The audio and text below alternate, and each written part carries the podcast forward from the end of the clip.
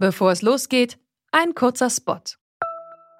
Bald starten ja wieder die Grand Tours mit viel sportlichem Ehrgeiz, medialer Berichterstattung und leider auch mit schlimmen Stürzen. Die Teilnehmenden sind hoffentlich gut abgesichert, denn im schlimmsten Fall müssen sie ihre Karrieren beenden, weil der Sturz es unmöglich macht, weiterhin zu fahren. Aber nicht nur im Sport, auch in jedem anderen Beruf kann eine Berufsunfähigkeitsversicherung sinnvoll sein.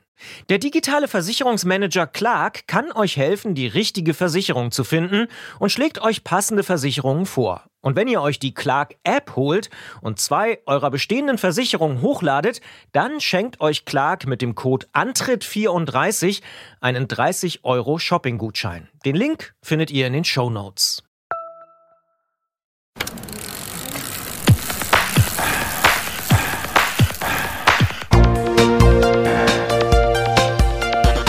Antritt.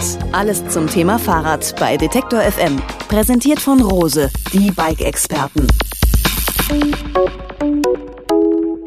Hallo und herzlich willkommen hier zum Antritt-Bonus-Track im März 2017. In der vergangenen Ausgabe haben wir ja mit dem Fahrradaktivisten Keith Laughlin in den USA gesprochen.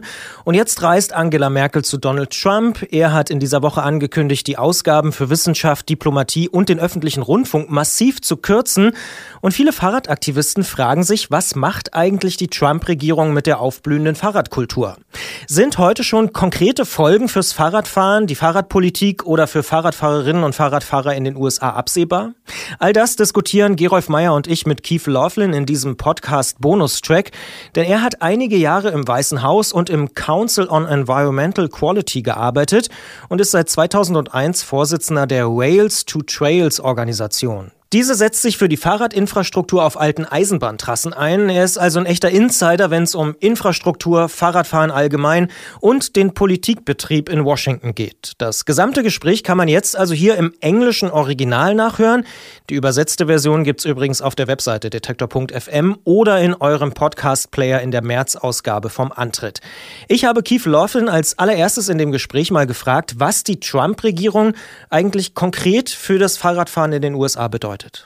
That is uh, remains an open question. Uh, I think we're in uncharted territory here, where we really don't have a good feel for uh, if they will be positive or negative or neutral. And so uh, we hope over the course of the next couple of weeks we'll begin to get uh, a better. Uh, understanding of whether or not they're going to be a positive or a negative force for for cycling. Are there any hints or tendencies? At this point, the president's uh, comments on transportation have been very vague uh, in terms of support for increased spending on infrastructure. But in terms of defining what that means, does that mean roads only? Does that mean walking, biking, and uh, roads? Uh, that is not uh, at all clear. Um, it is expected that the new president is going to release some details on his budget in the next couple of days. That will give us a much clearer uh, indication of what direction he might be moving in. The new head of the EPA is denying climate change and sued the EPA multiple times. He's closely linked to the gas and oil industry. Research budgets are set to be cut and President Obama's action against climate change is threatened to be rolled back in that context, pronounced support for cycling doesn't seem too probable. Is cycling threatened by those radical steps and proposals? I could see how you could reach that conclusion, but at this point, what isn't clear is we might be able to fly entirely under the radar. Uh, at the present time, we only receive about two cents of every dollar that is spent on surface transportation spending in the U.S. Uh, goes to walking or biking. And so uh, it's very possible that we may just get ignored and be um, a small detail in uh, the new president's transportation priorities. We don't, uh, at this point, anticipate sort of having a target on our back, but we really won't know until we see some more details coming out of the administration. What kind of leverage does the current administration have into cycling initiatives? Because policies and projects on a state or local level are not the business of the president, or? Well, I think that there is huge support for cycling uh, at the state and local level, and that will continue. Uh, the question that's unknown at this point is the extent to which that local level support will be supported by federal investment. Traditionally, we've had um, significant money coming through the federal transportation budget that has supported bicycle and walking infrastructure over the course of the last 25 years. And so th- it would be that uh, federal support that we would be looking to continue. But you're correct in uh, indicating that so much of this is already local that there's no way that the administration would really have the leverage to stop it. It's a question of whether or not they would withdraw some of their support. You already mentioned that Trump promised massive investments in infrastructure. Could that include cycling? How probable would that be? Cycling infrastructure, and could the bike profit from that in the end? Well, that is our hope. And that is what we have been lobbying the new administration on. We have been uh, encouraging them to uh, define infrastructure broad enough that it would include uh, investments in walking and biking and trails as part of that infrastructure investment. And so we'll just have to wait, I think, a few more days to see whether or not the president defines infrastructure that way or if he's only defining it to include highways. So, what do you expect in the near future concerning cycling politics in the US? I think that we're in the middle of a cycling boom in America where I don't think cycling has ever been um, more broadly popular, and the amount of uh, cycling that you can witness, particularly in our cities, uh, has increased dramatically over the course of the last five years. And I don't think there's going to be anything that is going to be able to stop that. I think that is something that is just increasingly becoming part of our culture. Uh, in many ways, we want to become more like Europe. You are our models for what we would like to have in terms of a multimodal uh, transportation system. But I think the question is how quickly we can get there, and we can get there more quickly if the federal government is supporting that effort as opposed to eliminating the support that it has provided traditionally over the last 25 years. How is the atmosphere among cyclists and cycling initiatives in the US under the new administration? Did it change compared to the Obama years? I think there's a lot of just big questions right now. I don't think people know enough to uh, have a clear understanding if it has changed dramatically. The Obama administration was very supportive of cycling, and I don't think anyone expects it to remain that level of support to remain that high. But there's just a lot of questions about whether or not we can uh, apply enough pressure to the new administration and to the Congress to continue that federal support. And, and I just would really emphasize that point in that we have been, and when I say we, I mean our organization as well as our movement, have been really successful in increasing support uh, for cycling in recent years. And we've got more political clout, uh, you know, than we ever used to. And so we, I think that people on Capitol Hill, uh, people in the federal agencies understand that. And so I think there will be a real reluctance to cut our programs. You are president of the Rails to Trails Conservancy. What does your organization do and how is it financed? Our organization, uh, we're 30 years old, and our mission is to transform unused rail corridors into multi purpose trails for walking and for biking.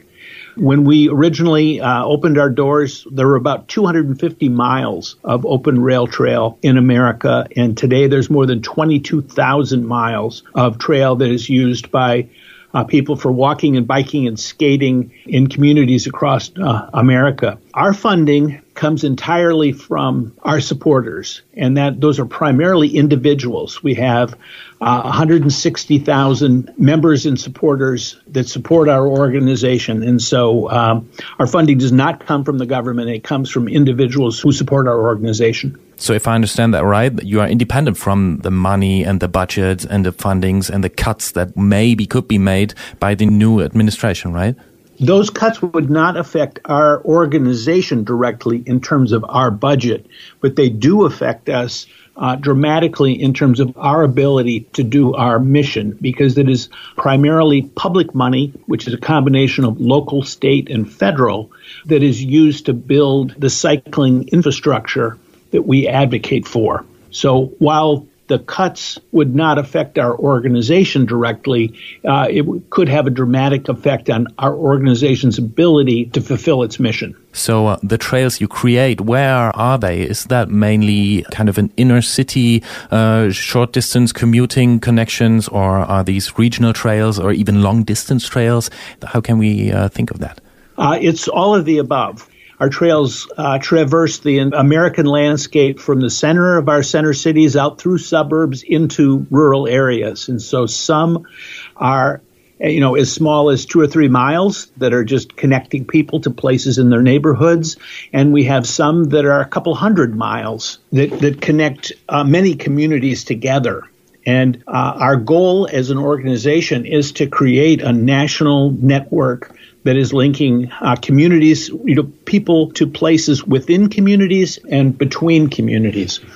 One of our ultimate goals is to build a cross country trail east to west across the United States. How would you say, how far are you with your mission? As I said, we've helped to build more than 22,000 miles of trail. And I think that um, we are well on our way towards our mission, but we are continually raising the bar in terms of what it is we are trying to achieve. And we um, are increasingly focused on creating seamless networks of trails within our metropolitan regions as well as trails that connect our metropolitan regions. So I think we have at least 20 more years of work ahead of us. You have worked uh, for the uh, House of Representatives and under the Clinton and Gore administration uh, for the Council on Environmental Quality. What made you uh, change jobs and what made you change to uh, Rails to Trails? Well, when I was working in the White House, a lot of my work was focused on how we create more livable, sustainable communities. And I was working on that for several years for Vice President Gore, but it was rather abstract work. And I found that uh, the mission of Rails to Trails allowed me to pursue that same idea of creating livable and sustainable communities, but in a way that was very tangible and that we can really see uh, the impact on quality of life and on the environment and on the economy of the trails that we have helped to build in local places. So it's for me, it has been very satisfying uh, to move from that abstract national policy to something where we see the the purpose of our work is to really improve the quality of people's day to day lives. If I'm not mistaken, I, I, got the impression that you are a little bit worried about the new administration, the Trump administration. And if so, how much?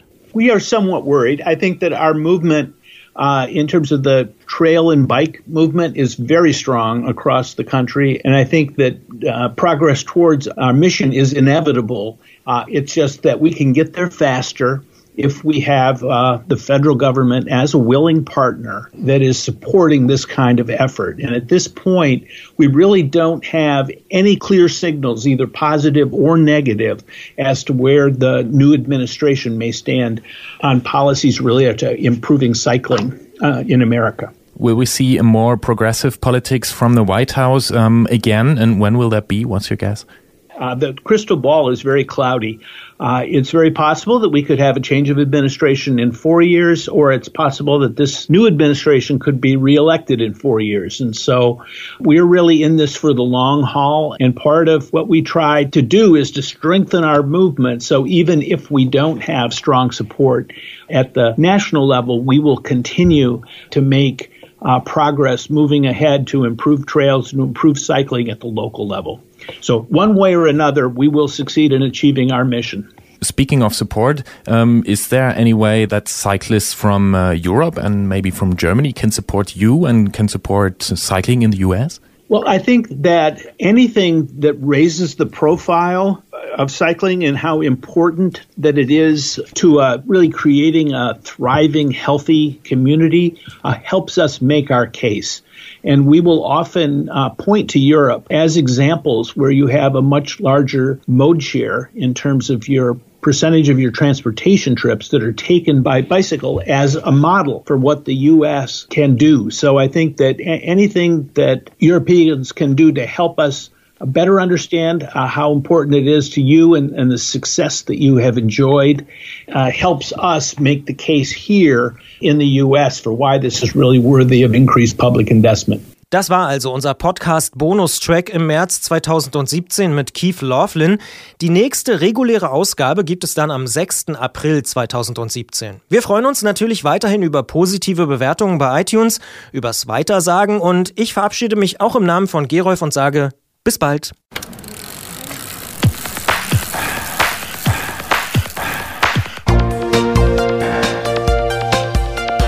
Antritt. Alles zum Thema Fahrrad bei Detektor FM. Präsentiert von Rose, die Bike-Experten.